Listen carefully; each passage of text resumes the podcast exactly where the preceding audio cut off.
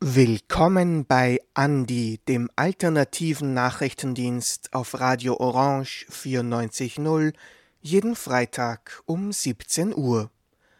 Heute haben wir Beiträge zu diesen Themen vorbereitet. Vor dem Tag der Arbeit ist der Tag der Arbeitslosen. Österreich stürzt im Index der Rangliste der Pressefreiheit ab. Zugang zu Matura und Universität für aus der Ukraine Geflüchtete. Das Klimatheater sucht Lösungen für die Zukunft. In der Brunnenpassage finden dieses Wochenende die kritischen Literaturtage statt und die Männerdominanz bei den Amadeus Awards sorgt für Kritik.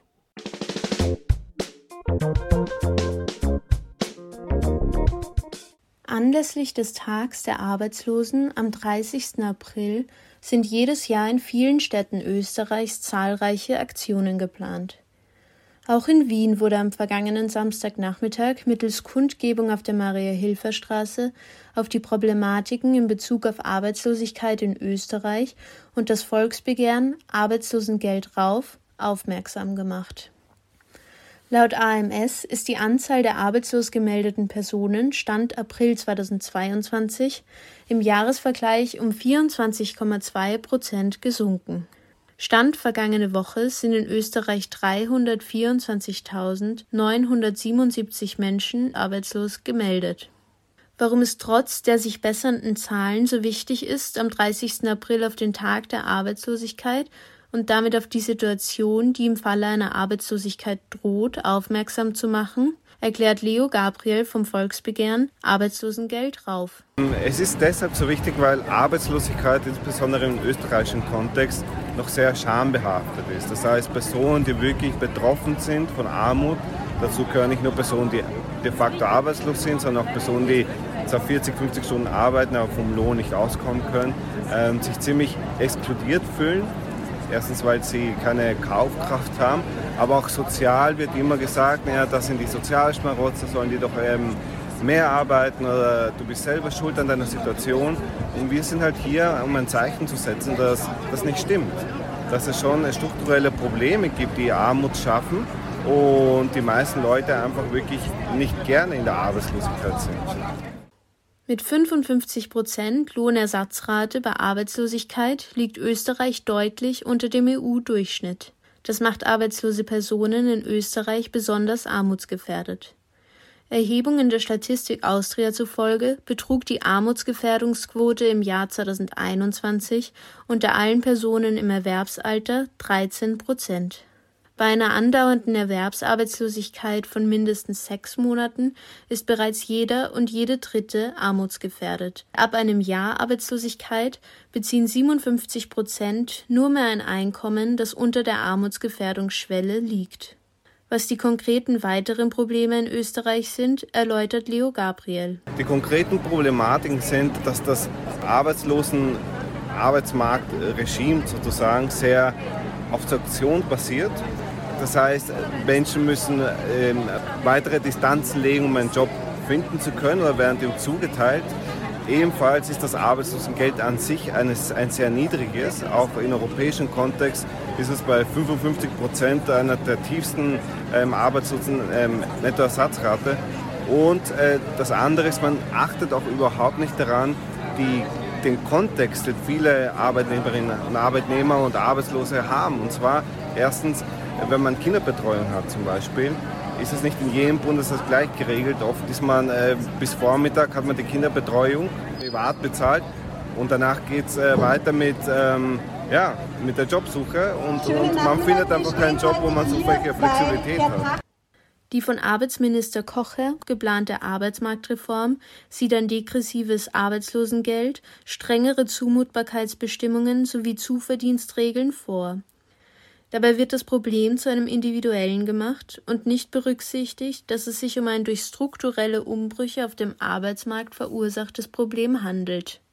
Im Jahr 2020, dem Jahr, in dem die Pandemie begann, waren in Österreich jeder und jede vierte unselbstständige Arbeitnehmerin zumindest einen Tag lang arbeitslos. Einer Studie der OECD zufolge sind außerdem 12 Prozent der ArbeitnehmerInnen in Österreich von einem Jobverlust durch Automatisierung gefährdet. Das ist der höchste Wert unter allen OECD-Ländern. Das Volksbegehren Arbeitslosengeld rauf stellt sich diesem Reformentwurf klar entgegen. Unter dem Motto Geht's dem Sozialstaat gut, geht's allen gut, wird eine Novellierung des Arbeitslosenversicherungsgesetzes vom Nationalrat gefordert. Diese soll neben Anhebung des Arbeitslosengeldes auf mindestens 70 Prozent auch die Entschärfung der Zumutbarkeitsbestimmungen und die Verbesserung der Rechtsstellung von Arbeitslosen insgesamt beinhalten. Damit soll Armut zurückgedrängt, die Verhandlungsmacht von Arbeitnehmerinnen und ihren Gewerkschaften gestärkt und die allgemeine wirtschaftliche Lage für alle verbessert werden. Die Eintragungswoche des Volksbegehrens läuft noch bis kommenden Montag, den 9. Mai. Diesen Beitrag gestaltete Jana Pre.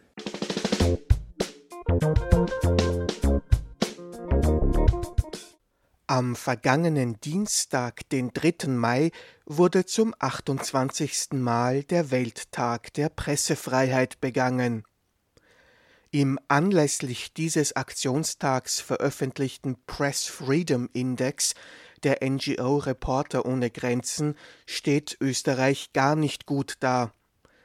Weltweit liegt Österreich nur noch auf Platz 31, und verschlechtert sich damit im Vergleich zum Vorjahr deutlich, wie Fritz Hausjell, Präsident der österreichischen Sektion von Reporter ohne Grenzen, berichtet. Die Grundlage für diesen Absturz sind eine große Vielzahl an Zumutungen gegenüber Medien und Journalisten in diesem Land. Äh, zumeist ausgehend von der Bundesregierung, zumeist von dem stärksten äh, Koalitionspartner dort. Leider sind äh, Sitten eingerissen, die wir eigentlich in einer liberalen Demokratie nicht haben möchten. Wir haben die 14 Plätze Verlust leider, und das meine ich gar nicht zynisch, verdient als Land. Ähm, wir haben es offensichtlich nicht verhindern können, dass die Regierung, und es war nicht alleine die Regierung, das ist schon klar, aber sie ist hauptverantwortlich, dass die Regierung äh, hier so viele äh, mediensteuernde Maßnahmen gesetzt hat. Die Bilanz äh, hat auch viele Gründe in dem Bereich, was nicht geschehen ist. Es ist keine aktive Medienpolitik äh, im Sinne der Verbesserung der Medienfreiheit, der Vielfalt des Journalismus äh, praktiziert worden. Es ist weder das grob veraltete Medienförderungsgesetz angegangen worden, noch sind andere äh, Maßnahmen getroffen worden. In der neuen Rangliste der Pressefreiheit wird die Situation im Jahr 2021 beurteilt. Bei großen Veränderungen, wie zum Beispiel in Russland, wurde auch das laufende Jahr 2022 berücksichtigt. Neu ist dabei die Methode. Um ein differenziertes Bild darzustellen, wurden fünf Indikatoren erhoben. Der politische Kontext, die rechtlichen Rahmenbedingungen, der wirtschaftliche Kontext, soziokulturelle Faktoren und die Sicherheit von JournalistInnen.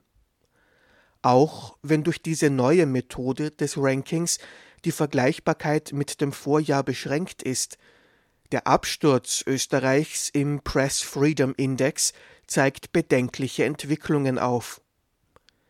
International stellt sich die Lage noch ernster dar, wie die stellvertretende Präsidentin von Reporter ohne Grenzen Österreich, Corinna Milborn, berichtet. Und dieses Jahr war kein gutes für die Pressefreiheit. Es ist gekennzeichnet von Krisen, von Kriegen und von Gewalt. Es sind 2021 44 Medienschaffende in Ausübung ihrer Tätigkeit ermordet worden oder gestorben. Gewaltsam, 489 waren in Haft, nach wie vor sind das 473 jetzt. Und allein 2022 bis jetzt sind 26 Medienschaffende ähm, in Ausübung ihrer Tätigkeit getötet worden. Kurz noch ein Blick auf Europa. Dort haben die Angriffe gegen Journalisten und Journalistinnen vor allem auf den äh, Demos gegen die Corona-Maßnahmen massiv zugenommen. Vorbilder im Bereich der Pressefreiheit sieht der Press Freedom Index in Nord- und Nordosteuropa.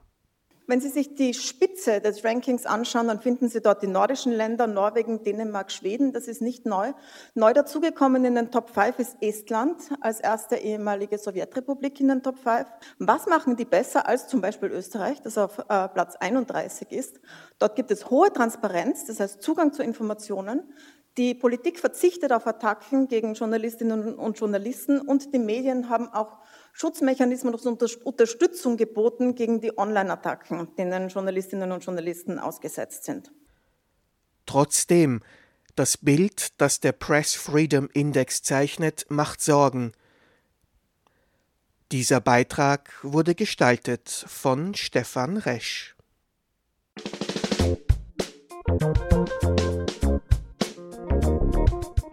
Im Zuge des Angriffskrieges Russlands auf die Ukraine sind viele Menschen vor der dort herrschenden Gewalt geflohen. Auch in Österreich sind viele Menschen angekommen, die sich hier zumindest übergangsweise versuchen, ein neues Leben aufzubauen. Neben Arbeitstätigen handelt es sich dabei besonders zahlreich um junge Menschen auf ihrem Bildungsweg, die bereits studieren oder dies vorhaben. In Deutschland hat die Kultusministerkonferenz letzte Woche beschlossen, dass ukrainische Schülerinnen auch ohne Sekundarabschluss ein Studium aufnehmen können. Dies wurde zwar begrüßt, um den weiteren Werdegang der Ankommenden zu vereinfachen, hat jedoch von vielen Seiten auch für Kritik gesorgt, da die Ungleichbehandlung von Geflüchteten aus anderen Staaten hier abermals besonders deutlich wird. Doch wie sieht die Lage an den österreichischen Universitäten aus? Eine Hochschulzulassung ohne Matura ist hier nicht vorgesehen. Stattdessen wird darauf hingearbeitet, dass Schülerinnen ihre Abschlussprüfung aus der Heimat ablegen können. So wurde in einer Wiener Volkshochschule das Zentrum für Schulabschluss mit 120 Plätzen für Ukrainerinnen zwischen 16 und 18 eingerichtet, die eigentlich kurz vor der Matura standen.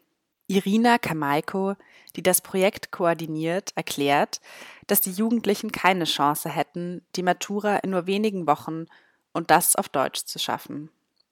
Deshalb werden sie im Zentrum von Lehrerinnen, die selbst geflüchtet sind, in ihrer Muttersprache unterrichtet. In Kooperation mit der Bildungsdirektion in der Ukraine sollen sie dann im Juni oder Juli online unter Aufsicht der Lehrenden in Wien ihren ukrainischen Abschluss absolvieren können. Für Studierende aus der Ukraine die bereits an einer österreichischen Universität inskribiert waren, wurden schnelle Maßnahmen eingesetzt. Viele Betroffene sind seit dem Kriegsausbruch starken finanziellen Engpässen ausgesetzt, da sie nicht mehr auf ihre Konten in der Heimat zugreifen und keine finanzielle Unterstützung ihrer Familie mehr erhalten können. Deshalb wird ihnen der Studienbeitrag für das Sommersemester erlassen bzw. rückerstattet. Die österreichische Hochschülerinnenschaft wünscht sich an dieser Stelle ebenso Erleichterungen für russische Studierende. So fordert Kea Bayer aus dem Vorsitzteam, russische Studierende sind auch von den Auswirkungen des Krieges betroffen und sind für die Situation ebenso wenig verantwortlich wie ukrainische Studierende. Deshalb müssen auch für diese Gruppe Studiengebühren erlassen werden. Das Angebot der Soforthilfe von 1000 Euro der ÖH richtet sich konsequenterweise an alle nachweislich Betroffenen des Krieges, unabhängig der Staatsbürgerschaft. Geflohene Personen, die ihr Studium nun hier weiterführen möchten, können das grundsätzlich tun, da die Ukraine wie die Republik Österreich Teilnehmerstaat am europäischen Hochschulraum ist. Für ein ordentliches Studium sind jedoch Deutschkenntnisse ab dem Niveau B2 erforderlich. Hierfür bietet der österreichische Integrationsfonds kostenlose Kurse an, während deren Absolvierung man sich bereits als außerordentlicher Studierender zulassen kann. Doch Angehörige von Drittstaaten, die bei Kriegsausbruch in der Ukraine studiert haben, haben es hier deutlich schwieriger. Das Bildungsministerium betont, dass sie ihr Studium aus fremden rechtlichen Gründen nicht unmittelbar fortsetzen können, sondern zuerst in ihr Heimatland reisen müssen, um in der dortigen österreichischen Botschaft einen Antrag auf ein Studierendenvisum zu stellen. Bei allem Einsatz für ukrainische Studierende kann also auch hier in Österreich nicht über eine Ungleichbehandlung nach Staatsbürgerschaft hinweggesehen werden. Dies war ein Beitrag von Hanna Krause.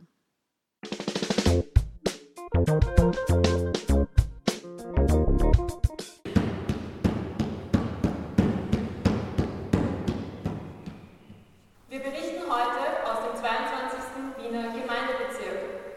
Seit Monaten wird die Stadtstraße von radikalen KlimaaktivistInnen, die den Bau einer Stadtstraße blockieren, korrupte Journalisten, politische Hardliner und parteipolitische Karrieristinnen. Das ist das Setting für Wunschdenken wagt Wirklichkeit, Wege zum 1,5 Grad Ziel. Unter diesem Titel zeigt das Theater der unterdrückten Wien, kurz TDU Wien, in Kooperation mit dem Klimavolksbegehren und den Seniors for Future ein Klimatheaterstück zum Mitgestalten. Worum es geht, erläutert Joschka Köck vom TDU Wien.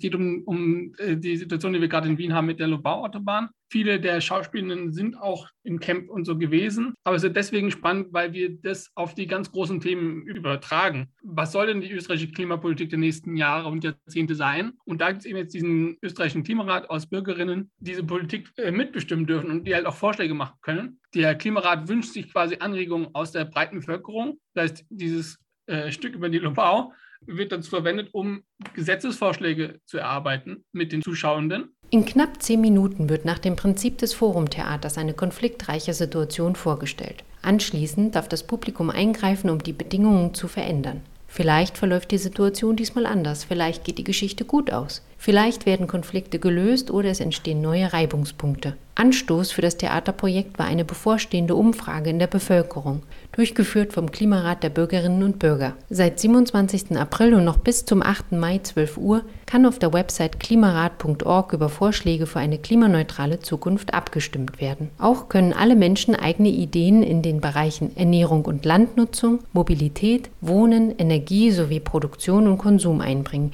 Der Klimarat versammelt ca. 100 zufällig ausgewählte Bürgerinnen aus Österreich, die gemeinsam noch bis Juni dieses Jahres Antworten zu der Frage entwickeln, was müssen wir heute tun, um morgen in einer klimagesunden Zukunft zu leben. Dem Klimavolksbegehren liegt viel daran, dass der Klimarat ein Erfolg wird und so lag die Kooperation zu Wunschdenken wagt Wirklichkeit nahe. Renate Rosenecker vom Projekt Klimarat der Bürgerinnen beim Klimavolksbegehren äußert sich dazu wie folgt. Also wir wollten verschiedene äh, Ansätze haben, wie wir die Bevölkerung erreichen können, wirklich ganz viele Leute die Möglichkeit nutzen können, sich am Klimarat zu beteiligen. Doch Rosenecker verweist auf Schwächen des Online-Tools zur Beteiligung der Bevölkerung und sieht das Theaterstück als Möglichkeit, unkompliziert Vorschläge zum Klimaschutz zu machen. Ernst genommen wurden jedenfalls die Einschätzung und Intervention des Publikums beim gestrigen Forum-Theaterstück. Leere Worte in der Politik. Was noch? Was sind die Probleme, die ihr seht? Vor allem starre Fronten ja, zwischen den Politikern und den Umweltschützern. Ich glaube, Kommunikation ist ein großes Problem und keine Transparenz. Ob metaphysisch durch entsprechendes Gewissen oder den wohlgemeinten Rat einer Freundin, immer wieder traten Zuschauende als Figuren in Aktion, um den Geschehnissen eine neue Wendung zu verleihen und ließen so zunehmend Feinheiten und komplexere Zusammenhänge sowie erwartete und unerwartete Abhängigkeiten zutage treten. Im Laufe des Abends dominieren schließlich zusehends die Figuren der KlimaaktivistInnen das Geschehen auf der Bühne. Es wird getanzt, es wird laut, die VertreterInnen von Politik und Presse werden ignoriert, fallen aus dem Bild, haben nichts zu melden, werden jedoch auch nicht mehr befragt oder konfrontiert. Der Aktivismus wirkt wie der Ausdruck einer Hilflosigkeit. Erst ein Kniff der künstlerischen Leitung Magoa Handke bringt das Kernanliegen jeder Figur auf den Punkt. In Ruhe und aufrichtig miteinander reden und zuhören. Dieser Wunsch scheint alle Akteurinnen zu vereinen und lässt vielleicht auch das zentrale Anliegen des Forumtheaters zum Vorschein kommen. Worauf wir bauen, ist eigentlich sozusagen eine, eigentlich ein universelles Gutes, zu dem alle Menschen Zugang haben. Und das baut darauf, dass es eben universelle Werte gibt, auf die alle am Ende zurückfallen. Und dass wir, wenn wir uns ernsthaft mit den Themen auseinandersetzen und uns und wirklich Innenschau halten auch, dass es eigentlich klar ist, wo es hingehen muss. Betont Joschka Köck vom TDU Wien. In Wunschdenken wagt Wirklichkeit standen am gestrigen Abend ehrlicher Dialog und seine Voraussetzungen im Fokus. Weniger wurde das Thema Klimaneutralität verhandelt, sondern die Voraussetzungen dieser Verhandlung, jeglicher politischer Verhandlung. Das Theater, das Volksbegehren und die Klimabewegung werden damit sichtbar als Schauplätze einer anderen grundlegenden Angelegenheit. Wie wollen wir in Zukunft Politik machen? Wie wollen wir über die Verwendung unserer Lebensgrundlagen abstimmen? Wie können die Instrumente politischer Willensbildung aussehen, wenn wir es mit Problemen zu tun haben, die das Überleben unserer Spezies auf diesem Planeten in Frage stellen? Vielleicht wird der Klimarat als eigenes Forum hier klare Zeichen setzen und damit Wünsche in Wirklichkeit überführen. Dieser Beitrag wurde gestaltet von Judith Brockmann.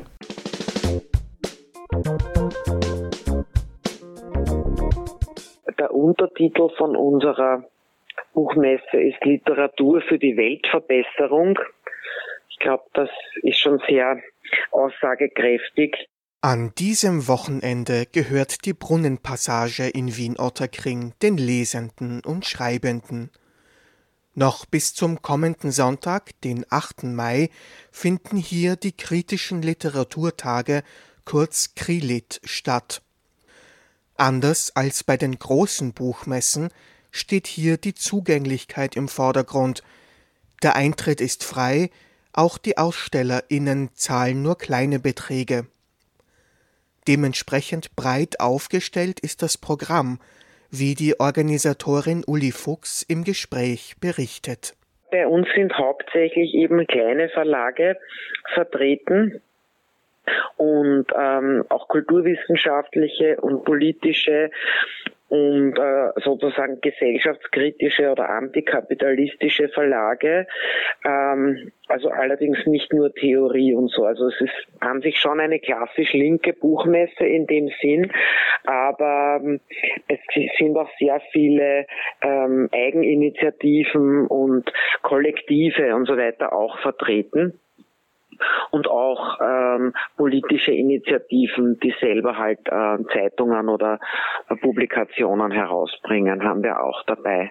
Ich bemühe mich immer sehr bei der Programmierung ähm, auf eine Ausgewogenheit zu achten, sowohl von den Genres, also zwischen Theorie, Geschichte, Belletristik, äh, Männer, Frauen, ähm, äh, alt und jung und ähm, ich glaube, das ist diesmal wieder sehr gut gelungen, dass da für alle Geschmäcker was dabei ist.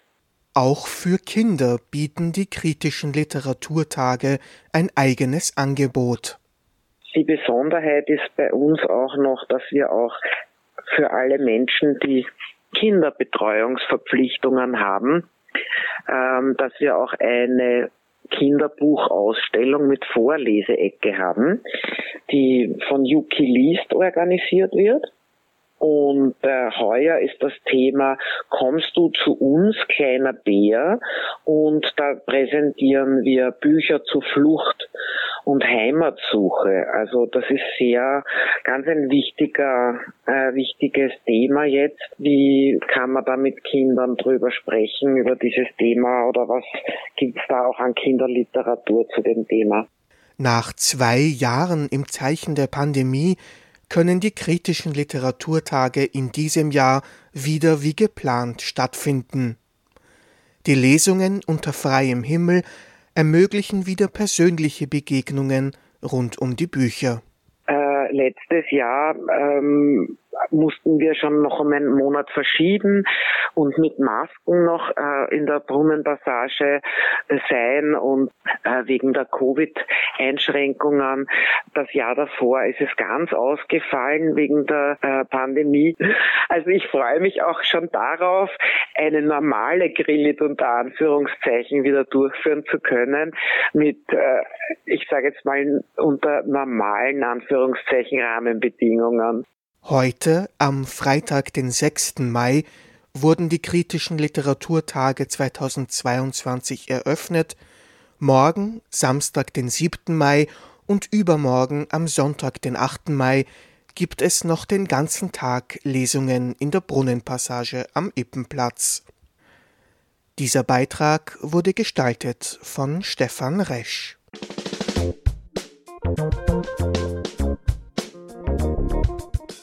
Am Freitag, den 29. April, fanden die Amadeus Music Awards statt. Die Preisverleihung ehrt bereits zum 21. Mal österreichische KünstlerInnen. Die Liste der Nominierten ist auch dieses Jahr mit namhaften KünstlerInnen bestückt. Trotz einer Tendenz zur Diversität in der Nominierungsliste gewannen hauptsächlich Männer die Preise. Dies wurde von Seiten mancher KünstlerInnen heftig kritisiert. Die Künstlerin Oscar, die den Award für den besten Sound gewann, wies auf das SiegerInnenfoto des Abends hin, wo nur zwei Flinterpersonen unter zahlreichen Männern zu sehen waren Neben Oskar war auch die Musikerin Stefanie Widmer von der Band Kari Kari unter den SiegerInnen. Oskar freue sich über die Preise ihrer männlichen Kollegen. Dennoch sei es falsch, wenn nur zwei Flintermenschen auf der Bühne stehen, erklärte sie über die sozialen Medien. Ein weiterer Kritikpunkt beim heurigen Amadeus Award war der Umstand, dass man in einigen Kategorien bereits im Vorhinein wusste, wer gewonnen hat die nominierten KünstlerInnen seien bei der Live-Show auch nicht erwähnt worden, so manche KünstlerInnen. In der Vergangenheit gab es beim Amadeus Award bereits einige Aufreger. Im Jahr 2014 zog das Duo Her Voice Over Boys kurz HVOB ihre Kandidatur zurück, da man für das anonyme Publikumsvoting Daten im Internet weitergeben musste die Band Naked Lunch verlautbarten im selben Jahr ihren Rückzug aus der Nominiertenliste und kritisierten dabei die marktorientierte Musiklandschaft, die auf die Musik der KünstlerInnen keinen Wert lege.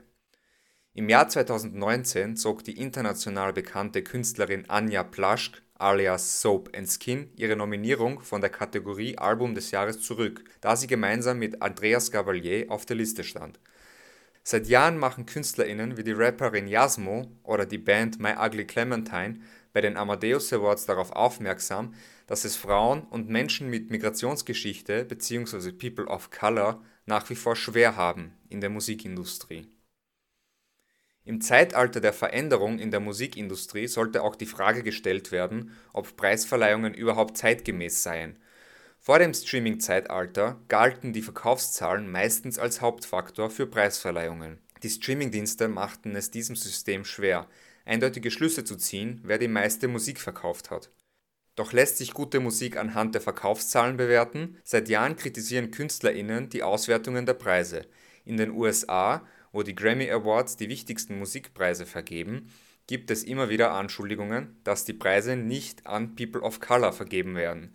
People of Color, die Musik machen, werden stets in die Kategorie Hip-Hop-Urban gepresst, obwohl die Musik aus der Sicht von KünstlerInnen, wie etwa bei Tyler the Creator, genreübergreifend ist. Dass es durchaus auch Veränderungen bei Preisverleihungen geben kann, zeigen die Brit Awards, die jedes Jahr im Vereinigten Königreich stattfinden Nachdem der nicht-binäre Performer Sam Smith im Jahr 2021 aufgrund der Geschlechteridentität nicht nominiert wurde, schafften die VeranstalterInnen die Kategorien, wo Geschlechter genannt werden, ab. Es wurde auch das Publikumsvoting in vielen Kategorien eingeführt, damit die Personen, die die Musik hören, selbst abstimmen können. Wie die Ermittlung der Nominierten und SiegerInnen bei den Amadeus Awards zustande kommen, kann man online nachlesen. Nominiert werden kann man, wenn man den Lebensmittelpunkt in Österreich hat und bzw. oder man österreichische Staatsbürgerin ist. Man muss unter anderem auch Musik innerhalb eines Jahres veröffentlicht haben. Die Nominierungen ergeben sich aus der Jurywertung und aus den Verkäufen im jeweiligen Jahr. Jurywertung und Verkauf fließen jeweils zur Hälfte ins Ranking der Nominiertenliste rein. Die SiegerInnen werden bei der Preisverleihung gedrittelt von den Verkaufszahlen der Jury und einem Publikumsvoting ermittelt die Jury ist eine große Zahl an Musikexpertinnen, die aus den unterschiedlichsten Bereichen der Musikbranche kommen. Musik ist eine Kunstform, die nicht nach objektiver Schönheit verläuft. Es gibt viele unterschiedliche Musikrichtungen, die von vielen verschiedenen Menschen gemacht werden, die wiederum viele verschiedene Menschen hören Preisverleihungen sind ein gutes Mittel, um KünstlerInnen für ihre Arbeit zu würdigen. Oftmals stehen allerdings marktwirtschaftliche Interessen von Seiten der Musikindustrie im Vordergrund und nicht die KünstlerInnen. Der Beitrag wurde gestaltet von Martin Jelicic.